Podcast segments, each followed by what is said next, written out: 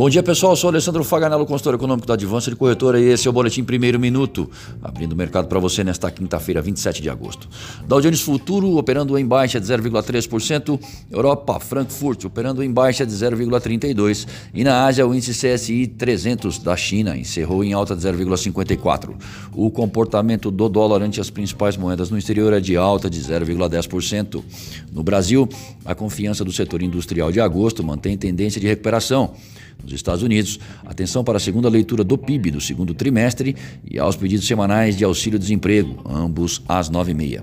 Pouco depois, às 10 começa o simpósio entre banqueiros centrais e às 11 saem mais dados do setor imobiliário do país. As especulações em torno de uma eventual saída de Paulo Guedes da pasta da economia podem perder força após o próprio ministro demonstrar tranquilidade ao afirmar que tudo está equacionado. Não tem truque e nem fura-teto de gastos, e que sua equipe irá apresentar o cardápio que possa ser consensual e atingir as expectativas para o lançamento do programa Renda Brasil. Agora, os agentes devem continuar monitorando essa equação envolvendo responsabilidade fiscal versus gastos públicos. A conferir. E muita atenção também deve ser dispensada ao exterior hoje, sobretudo nos Estados Unidos, onde começa o simpósio entre banqueiros centrais, especialmente pelo discurso de Jerome Powell, presidente do BC americano, previsto para começar às 10h10 da manhã. O share do Federal Reserve pode começar a esclarecer novas estratégias do BC a fim de atingir suas metas de estabilidade de preços e máximo emprego. Essa adaptação ao gerenciamento na política monetária pode ser implementada já na próxima reunião dos formuladores em setembro. Sobre a segunda leitura do PIB no segundo trimestre, observações de perto. Afinal, notadamente se trata de um período de onde os números globais não têm sido nada animadores, devido ao impacto mais forte das paralisações em cadeias produtivas. Também merece atenção os dados sobre os pedidos semanais de auxílio-desemprego, ambos às 9h30. Inclinado para abrir em alta até o momento, o dólar fica em compasso de espera dos importantes indicadores dessa manhã para seguir caminho. Já graficamente, Guaciro Filho, nosso consultor técnico, faz as seguintes observações para o dólar.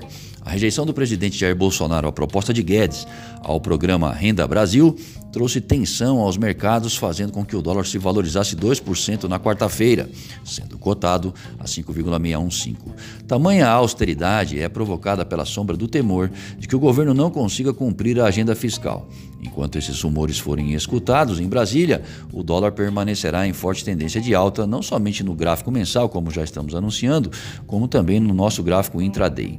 Nos três pontos de resistência, temos os seguintes patamares: 5,6420 5,26, 5,6727 e 5,7310. Nossos três pontos de suporte são 5,59, 5,52 e 5,3080, respectivamente.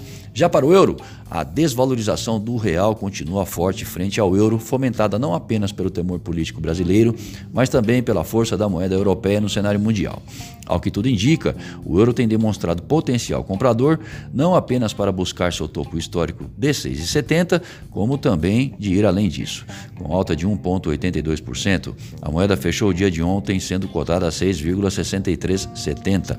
Os próximos pontos de resistência são 6,70, 6,7882 e 6,8759 para o curto prazo, enquanto os pontos de suporte estão em 6,6163, 6,57 e 6,3878. Desejamos bons negócios e fiquem atentos ao boletim segunda hora até às 14 horas. thank you